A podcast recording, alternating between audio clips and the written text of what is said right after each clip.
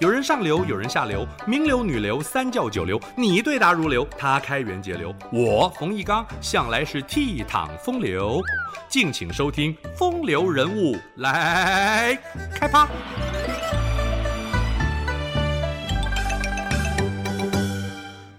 云林北港附近的水林乡是颜思齐发展的据点，被称为是台湾第一庄。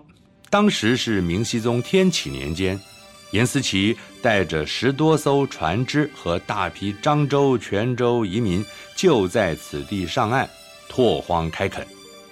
台湾通史赞誉颜思齐和郑芝龙是首拓台湾之壮士。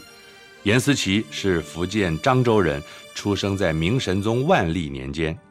大明朝内政不修，外有匪寇，朝廷御敌无方，只好颁布海禁政策。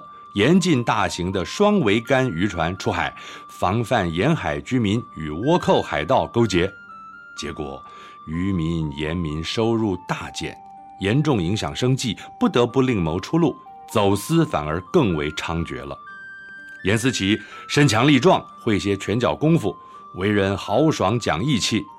据说因为受到官府欺凌，他盛怒之下打死一名官差，畏罪潜逃到日本。经过多年拼搏，小有积蓄，也结识不少汉人。大家离乡背井，他乡遇故知，倍觉亲切。颜思齐济弱扶贫、仗义疏财的江湖作风，当地的二十八人便义结金兰，组成二八兄弟会，以长崎为基地，寄望能宏图大展。颜思齐算是此一集团的大哥。富商李旦在日本颇有根基。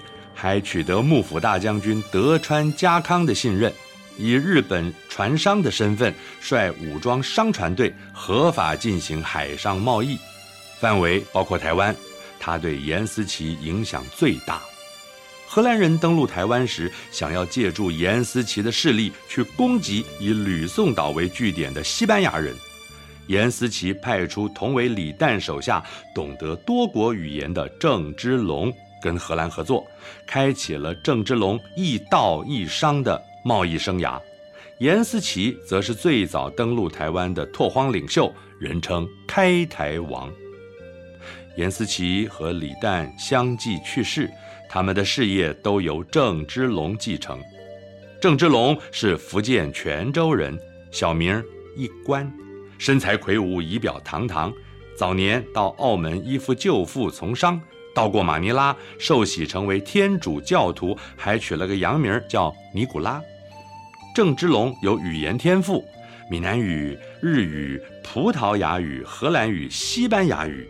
舅父看他办事利落，就让他出海送货，和日本的李旦成为商业伙伴。郑芝龙为自己累积了财富，和日本官方也有往来。德川家康的儿子都召见过他。郑芝龙在侨界和商界都有名气，他和望族之女田川松结婚，他就是郑成功的母亲。郑芝龙接掌颜思齐的事业不久，福建发生严重旱灾，朝廷里阉党乱政，任由灾情蔓延，许多村落连树皮草根都被吃尽，郑芝龙无法坐视乡亲受苦，接济了泉州饥民数万人来到台湾开垦。这时他已经拥有船只七百多艘，却被明朝政府污蔑为海盗。郑芝龙是有武装海船的商人，并非盗匪。他救济贫苦，在沿海威望比官府还高。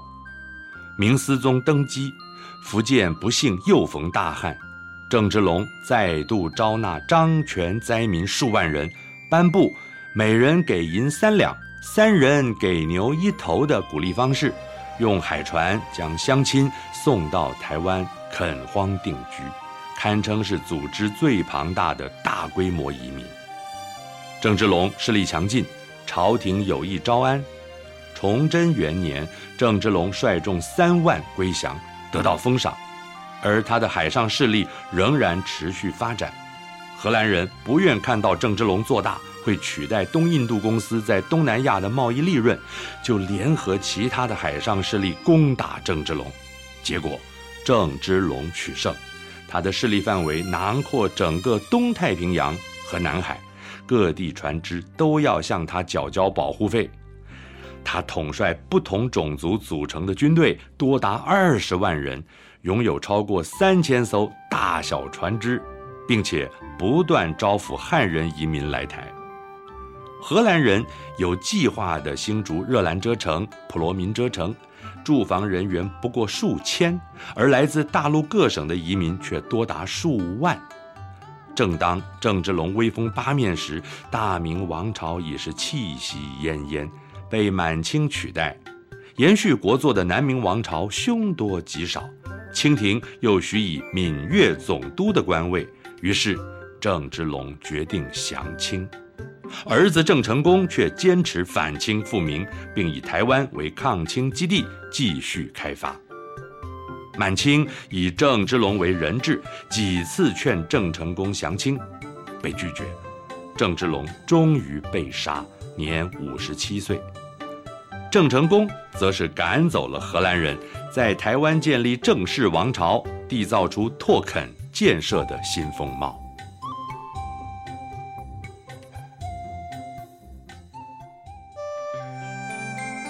以上风流人物来开趴，由中华文化永续发展基金会直播。